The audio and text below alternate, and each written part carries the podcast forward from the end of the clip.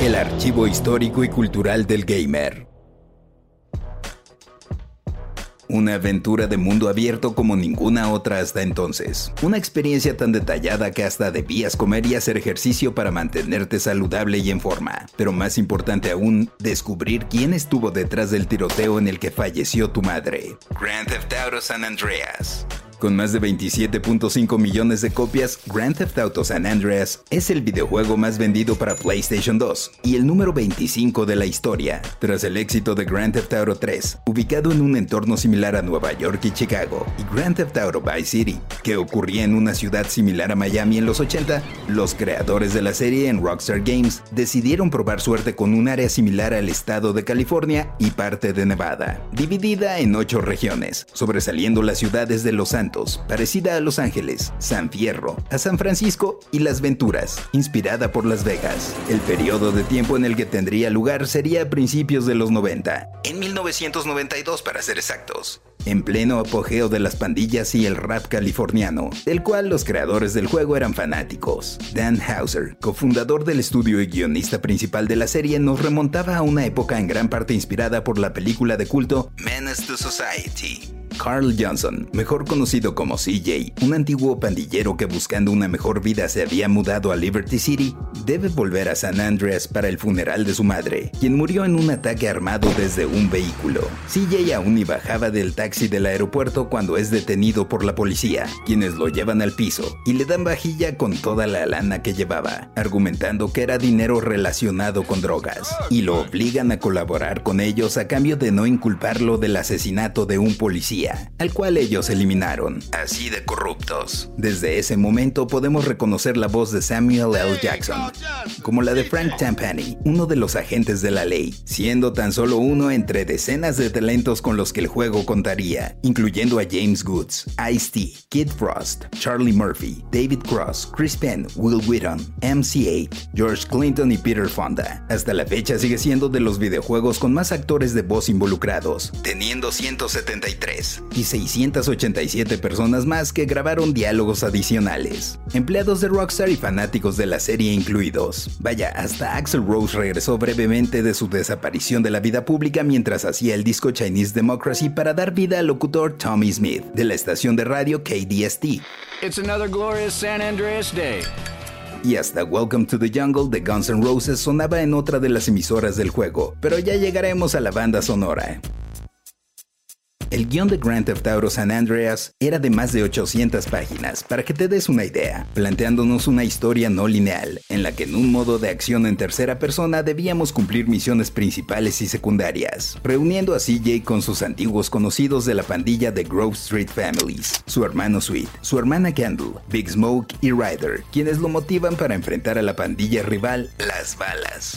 Pero ese solo sería el inicio de tu aventura, pues después conocerás a montones de personajes con los que tendrás interacciones. Si has jugado algún Grand Theft Auto, ya podrás darte una idea. Y si no, aún estás a tiempo de experimentar San Andreas en todo su esplendor, ya que aunque fue publicado originalmente el 26 de octubre de 2004 para PlayStation 2, ha sido reeditado con gráficos mejorados en HD para Xbox 360, pudiendo correr en Xbox Series X y S, así como para computadoras personales. Lo llegas a encontrar hasta en 50 pesos a través de Steam. Y para que no pongas pretextos, también hay versiones para para Android y iOS. Como mencioné en un principio, el título incorporaba un sistema de alimentación y ejercicio, que a mi parecer era muy divertido, pues con el dinero que ibas ganando podías comprar comida en los diferentes establecimientos, habiendo cosas que te engordaban, como por ejemplo hamburguesas, y esto no solo afectaba tu desempeño, sino también tu apariencia. Podías tener un CJ bien obeso o bien mamer, incluso las chabacanas respondían a tu físico, y a su vez tu condición afectaba a ciertos elementos de combate, manejo y capacidad pulmonar. Digamos que había un sistema casi de rol, pues podías perfeccionar tus habilidades en distintos estilos de combate y hasta empleos, haciendo misiones de entrega, por ejemplo, para las que había bicicletas. De hecho, había muchas novedades en cuanto a jugabilidad. Por primera vez en la serie podías nadar,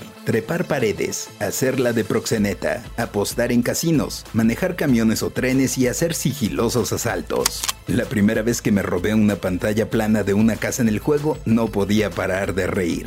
Otras cosas meramente cosméticas también se añadieron, como comprar ropa a tu personaje, tatuarlo, cambiarle el corte de pelo y más. Todo esto y la formidable historia hacían que el juego se sintiera muy vivo, siendo el mapa tremendamente extenso, solamente un poco más pequeño que el de Grand Theft Auto 5.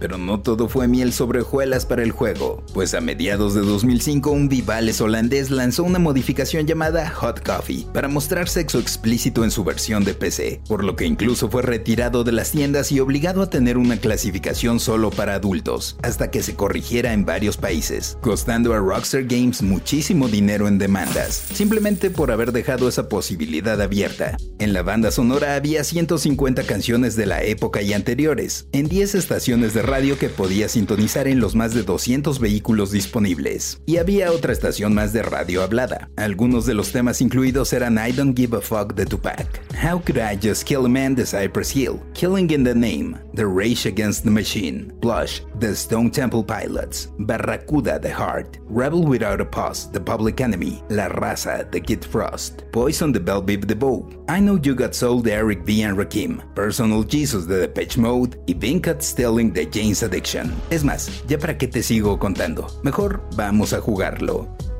Yo soy el Paella y esto fue Random Player.